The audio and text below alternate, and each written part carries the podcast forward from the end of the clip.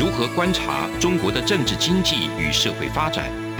世界各国又是如何看待中国的影响力？而两岸间有哪些焦点议题与新闻事件？深入解析，多面向的透视中国。欢迎收听《这样看中国》。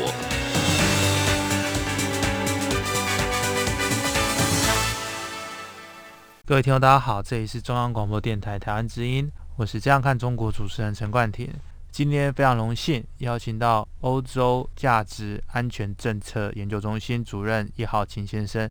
跟我们分享这个跨大西洋的联盟来共同支持台湾的可能性。那我们讲跨大西洋指的是什么？指的当然就是指美国跟欧盟之间在政策上面啊如何能够整合，然后面对这种北京的挑战的时候，还能够坚持捍卫自由、民主等这种重要的这种价值。来支持台湾这一个非常具有韧性的民主政体，持续的面对中共的挑战。那我们先请叶浩勤老师跟听众朋友们打声招呼。主持人您好，各位听众大家好，谢谢主持人的邀请，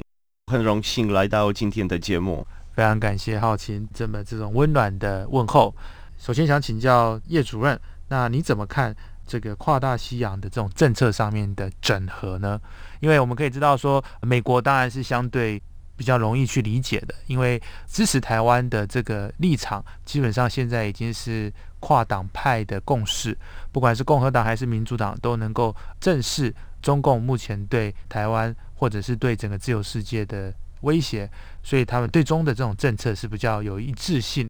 可是另一方面，欧盟在布鲁塞尔。那他们呃的组成国家二十七个国家，那当然利益上面就比较没有那么一致。西欧、中欧、东欧，甚至是这个呃巴尔干半岛的国家，呃或者是北欧，对中国的看法还有政策，其实都有各自上面不太一样的地方。您觉得这样的状况之下，怎么样去整合一些共识呢？我觉得这几年，特别是疫情爆发了以后。我们有看到一个很大的台欧关系的进步，呃，特别是欧盟国家或者整个欧盟有发现他们想要靠近台湾，然后比较积极的推动发展台欧关系，但是在华府决定的外交政策跟在布鲁塞尔决定的外交政策的。呃，重要区别是，美国就是一个国家，虽然呃，美国是一个联邦国家，但是他们的外交政策就是在华府被决定的，就是联邦政府呃来决定的。然后欧盟外交政策设立的过程完全不一样，因为欧盟先需要寻找所有二十七个会员国家的共识，所以我们又发现。那虽然中国对全球的政治的影响越来越强，但是就是美国才可以提出一个比较强烈的回应，因为不同的欧盟国家有不同的外交政策的目的，跟中国还有不同的政治、跟经济、跟社会、跟文化的连接。那所谓的跨大西洋合作，我们怎么可以？点评呢？首先，我们可以从一些文件开始考虑它，因为今年我们有北约，也有欧盟提出了两个非常重要的策略性的文件，就是北约的新策略概念，还有欧盟所谓的策略的罗盘。然后我们就可以看到，在两个文件的。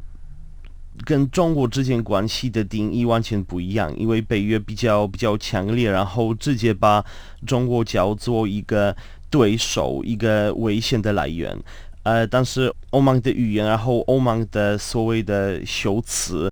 比较比较浅。呃，那呃，欧盟会用三个词来定义中国跟中国合作，第一个就是对手，然后呃，另外一个就是竞争者。还有另外一个就是伙伴，所以我们的听众有可能跟我一样要问一下，那为什么会用三个那么不一样的词来介绍中国？那这就是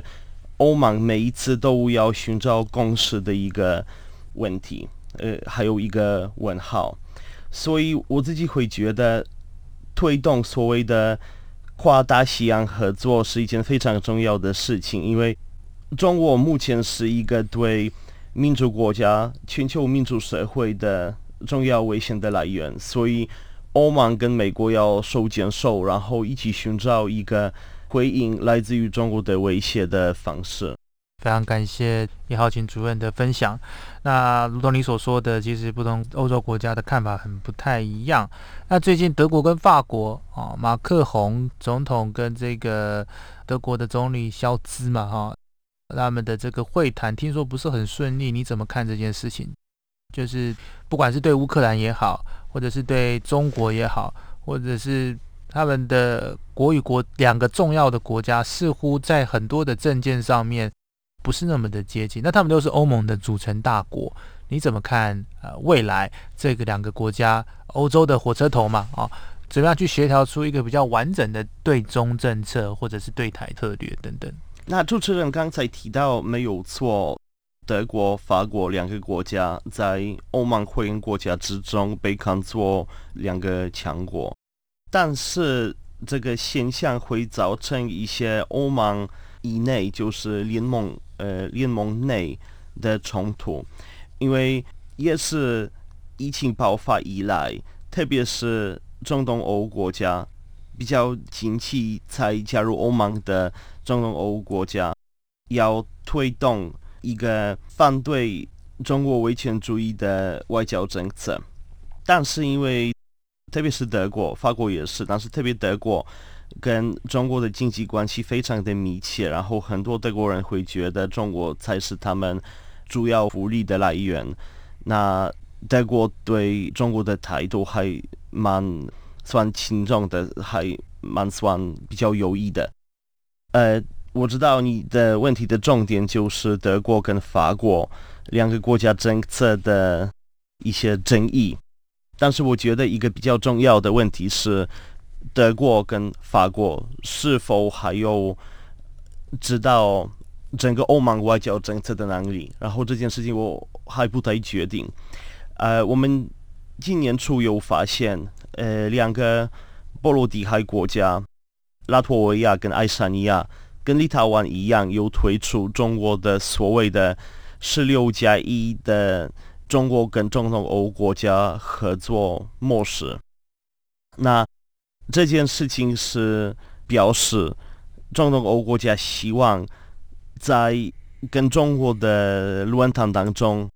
欧盟可以提出一个“二十七加一”整个联盟面对中国的策略。这件事情还没有。被实现，然后最近的德国的决定，他们愿意把这个访问团送到中国，就是那造成欧盟团结性的的的一个威胁。就是整合政策，这个确实是一个非常大的问题哈。那如果说欧盟内部都有不太一样的声音，那又如何能够有一种跨大西洋的合作呢？我觉得这就是一个重要的问题，但是我觉得。除了欧盟之外，我们还有不同的所谓的跨大西洋合作的模式。一个就是北约。那我们好像都知道，欧盟跟中国还有其他印太地区国家的合作，重要的目的是推动经济关系。然后北约的重要目的是推动安全关系。因为在北约。美国的声音比较被听到，我觉得我们可以从北约开始，让欧盟国家的的领导，呃，主要政治人物知道，那我们为什么要寻找一个整合的声音来跟中国对谈？然后我这边也要强调，所谓的跨大西洋合作，并不是一个繁重的工具，这就一个是。保护全球民主价值的工具，然后我们也希望能够让中国提升他们国内的人权状况之类的。呃，我们不要看到这个对话被断掉，但是也没办法让中国的危险主义者影响所谓的全球民主自由价值的定义。非常感谢叶主任的分享。那节目到这边，我们先休息一下，稍后回来。从两岸、国际、历史文化与财经等角度透视中国的《这样看中国》节目，每周一到周五晚间九点三十分到十点在中央广播电台播出。如果您对《这样看中国》节目有任何收听想法或意见，欢迎寄信到台北市北安路五十五号，也可以透过电子邮件的方式。节目有两个信箱：二零二零 at。r t i 点 o r g 点 t w，或是二零二零零二零三 n e w s at gmail. 点 com。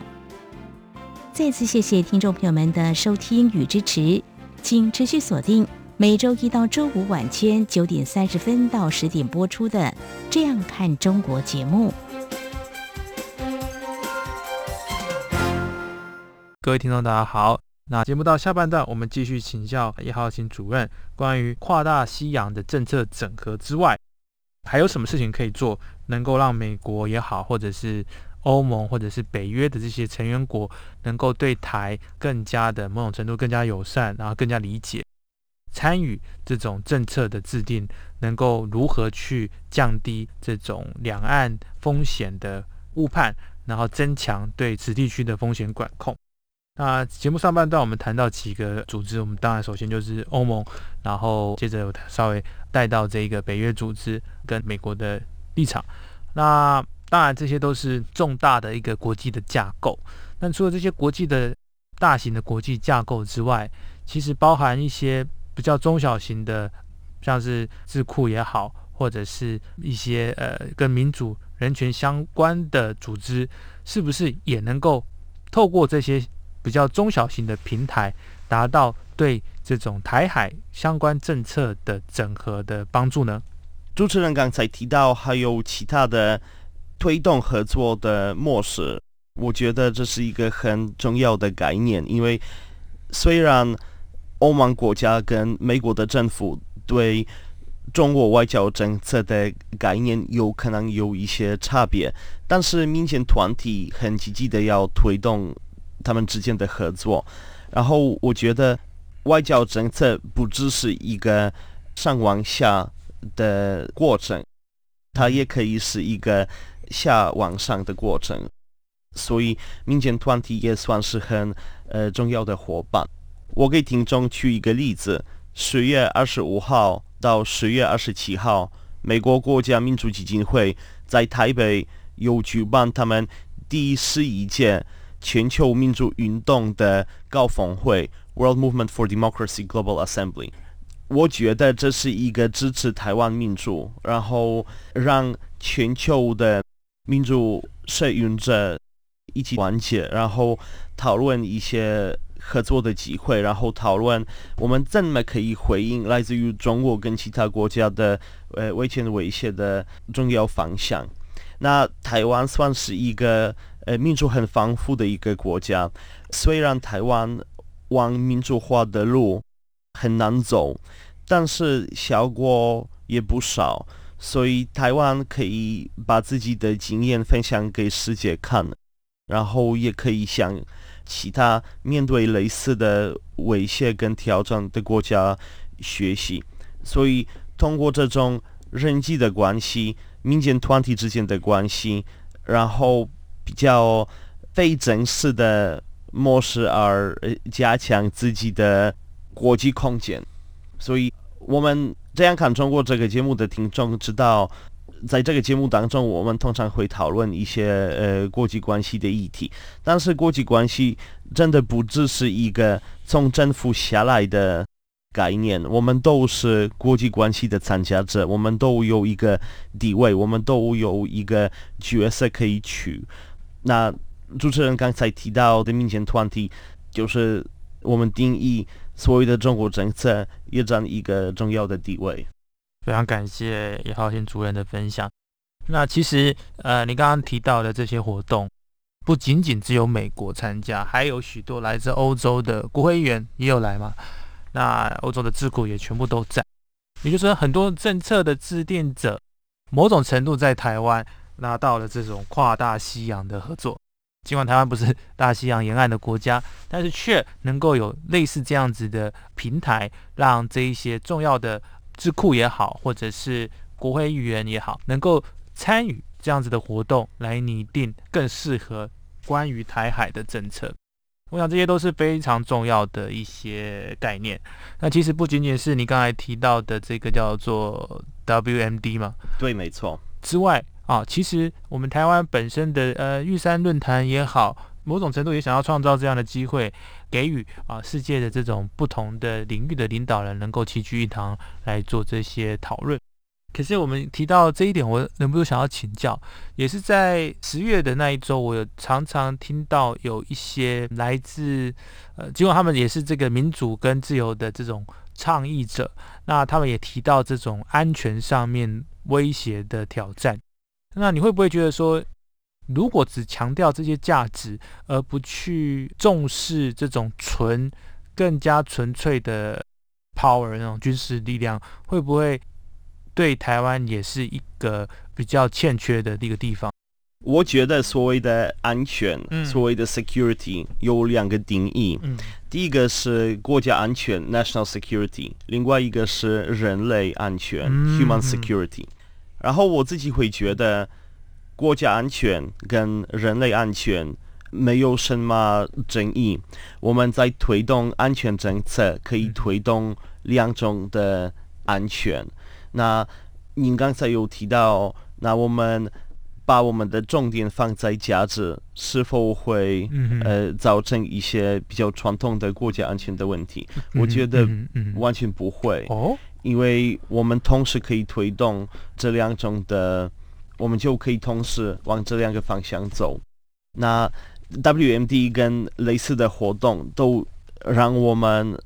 更深理解。民主真正的定义，然后所谓的人类的安全，包含食品安全，包含医疗，包含移民这些这些议题。然后有一些国际关系的学者会把这些议题叫做比较软性的呃软性的议题。但是我觉得，为了能够定义一个比较综合的一个比较完美的安全政策，那这些比较硬的议题跟这些比较软性的议题都要包含。所以 WMD 也好，或者国内机构举办的预算论坛之类的平台都非常重要，因为他们让我们讨论不同的议题，然后让不同的人士团结讨论，就是。安全的这种不同的不同的角色，非常感谢叶主任刚才的分享。那我们谈到这个跨大西洋政策上的合作，然后确保有足够的注意力放在台海的局势上，某种程度也可以遏阻中共的误判。我觉得这都是一个很重要的过程哦，让台湾的议题被这些欧美这些价值观相符、跟我们比较接近的国家去重视。那在各种不同的战略上面来协助台湾，这其实不仅仅是确保台海局势的稳定，也是确保说这样子的台湾能够呃持续的在重要的这种商业的活动持续能够进行，不受到中共的干预，这对全世界的经济也很重要。那我就不需再赘述台湾在产业的重要性。那不过。我要谈到的另一部分的跨大西洋的合作可以去努力的方向，呃，应该就是所谓的国会外交。那在十月下旬，我本人也参加过美国民主基金会在台湾举办的这个世界民主运动周，然后有许多不同的这个智库啊、组织啊，在台湾在一起在推广这个民主的过程呃的一些论坛。那在论坛中，我有听到一个好像是来自立陶宛的国会议员，叫做 Papiloni。我不太会发他的名字，但是他有特别提到说，他觉得当初我我们这个有来自美国的这个众议院议长佩洛西访台，他认为这样不够，这样得到的注意力不够，他甚至希望未来啊，欧洲议会的主席也能够来访问台湾。你怎么看这样子的外交？你会觉得这个是形式上的意义大于实质上的意义，或者是形式本身就是意义，又或者是这是具备同时具备实质跟形式都有它的意义在？我觉得帕皮洛尼斯议员的。请求他的他的诉求很有道理，因为我也会觉得，目前国会外交的地步虽然有很大的进步，但是还不够。那虽然佩洛西访问台湾造成了一些争议，还有很多中国政策的专家有对他的访问台湾的不同的的角色，我自己会觉得他来台湾对。台湾的国际空间很有好处，因为佩洛西就作为一个模范。我们刚才有谈到，那我们今天的大题目是跨大西洋合作。然后我觉得在某一些方面，特别是在这个所谓的国会外交，美国就做一个模范的主要来源。美国就让欧洲国家看到那。所谓的 所谓的红线到底在哪里？然后我们要搞清楚，所谓的国会外交完全不是代表某一个国家政府的政策，呃，政策呃实现就是行政的人物，不是立法的人物，所以国会在外交的的角色完全不一样。所谓的国会外交还算是一个非正式的外交工具，它还是算是所谓的人际的外交。所以，根据我的评论，还有根据很多其他学者的评论，国会外交完全不会断掉所谓的“一中国”政策。虽然中共希望能够让全世界觉得。他们的一中国原则跟其他国家的一中国政策是一模一样的，但是就不是。呃，然后国会外交是一个历史很长的跟台湾交流的工具，所以我觉得佩洛西访问台湾就可以让，特别是欧洲国家比较勇敢一点，让他们知道。来访问台湾是一件正常的事情，那是一件一种正常的行为。然后我也很乐意能够跟听众分享，我们明年就是呃民国一百一十一年呃三月左右会看到欧洲佩洛西呃来访问台湾。呃，主持人有可能要问我，所谓的欧洲佩洛西到底是谁？那呃，马克塔·贝卡罗娃·阿达莫娃，呃，捷克国会的会长，已经有公开的宣布，他明年初过年后要访问台湾，所以我觉得这就是呃，我刚才提到佩洛西来台湾作为一个模范的好象征。非常非常的感动，看到这样子的进展，让台湾能够被放到这个世界的地图上，让更多的政治的领袖能够注意到台湾的议题。那更多国际上面的支持，是台湾能够持续在世界闪耀的命脉。所以，我们必须要很清楚的理解到，说红线，中共的红线哦，其实不能够阻挡我们的发展。我们必须要勇敢的去努力的去突破。当然，对于所有的中国的民众来说，啊，必须再次透过这个节目强调，我们针对的是独裁的，或者是说，呃，不够自由的政权。然后对此，我们那是要勇敢的去做对抗。但是对于中国的民众来说，我们还是希望能够有更多亲切友善的交流。那这样子才能够确保此区域的和平跟稳定。再次感谢叶主任精辟的解析。从两岸、国际、历史文化与财经等角度透视中国的《这样看中国》节目，每周一到周五晚间九点三十分到十点在中央广播电台播出。如果您对《这样看中国》节目有任何收听想法或意见，欢迎寄信到。台北市北安路五十五号，也可以透过电子邮件的方式。节目有两个信箱：二零二零 at r t i 点 o r g 点 t w，或是二零二零零二零三 n e w s at gmail.com。再次谢谢听众朋友们的收听与支持，请持续锁定每周一到周五晚间九点三十分到十点播出的《这样看中国》节目。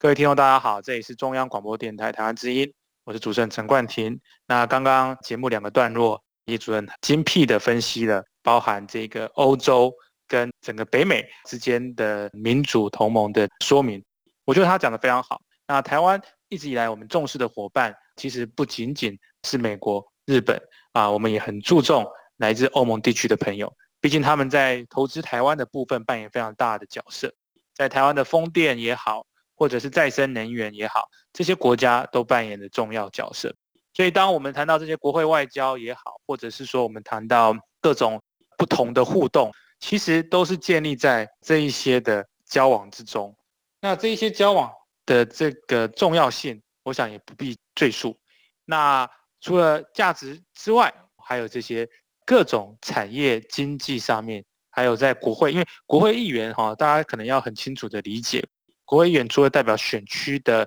选民之外，它同时也代表整个选区的呃它的经济发展、它的产业的振兴，所以国会议员的角色是非常多元的。它不仅仅只是政治上的代表，它也可以是商业、经济、文化、社会的代表。所以政策上面的交流跟价值上面的交流，其实都是在有一致的这个任务的。所以今天透过我们叶主任，他也是本身也是呃欧洲的学者，那我们听到不同的解析、不同的层面跟不同的观点来分析这个台湾跟世界之间的关系，以及中国跟世界的关系。那我再次强调，台湾的外交拓展绝对跟中国不是零和游戏。也就是说，台湾的外交拓展、台湾的经济跟产业上的发展，绝对不是针对中国的主力。那近年两岸关系的激动，也不是台湾方面的原因，而是中方或者说中共方面不断的把这个情势升高。就，我们最近看到，包含德国总理肖兹来访中。你有听到台湾对此有比手画脚吗？没有，台湾并没有，至少是政府方面哦，或者是国安外交体系，绝对没有像中国对于其他国家的政要访台的时候有的这种干预的这种说法。所以我想，到底是哪一方面在冻结两岸关系？到底是哪一方面在做挑衅的举动？到底是在哪一方面在破坏台？中之间的关系其实显而易见啊，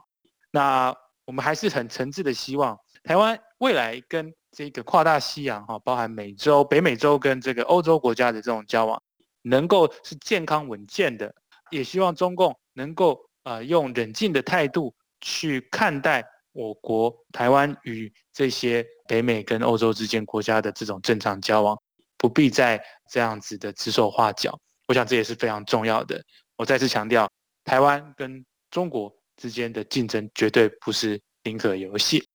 那再次感谢今天李浩景主任的分析，那也非常谢谢各位听众朋友一直以来的支持与爱护。那我们将看中国，下周再会。是阳光，像台湾之光穿透世界之窗；是阳光，像神鹰翅膀环绕地球飞翔。新冠肺炎疫情来势汹汹，要怎么办？别担心，只要确实的勤洗手，就能有效防范哦。对对对，洗手口诀我都记住了，要内外夹攻大力丸，彻底清洁手掌、手背、指背、指缝，还有大拇指跟手腕。最重要的是，整个过程要搓洗四十到六十秒，才算是有效的洗手哦。RTI 中央广播电台，跟你一起守护健康。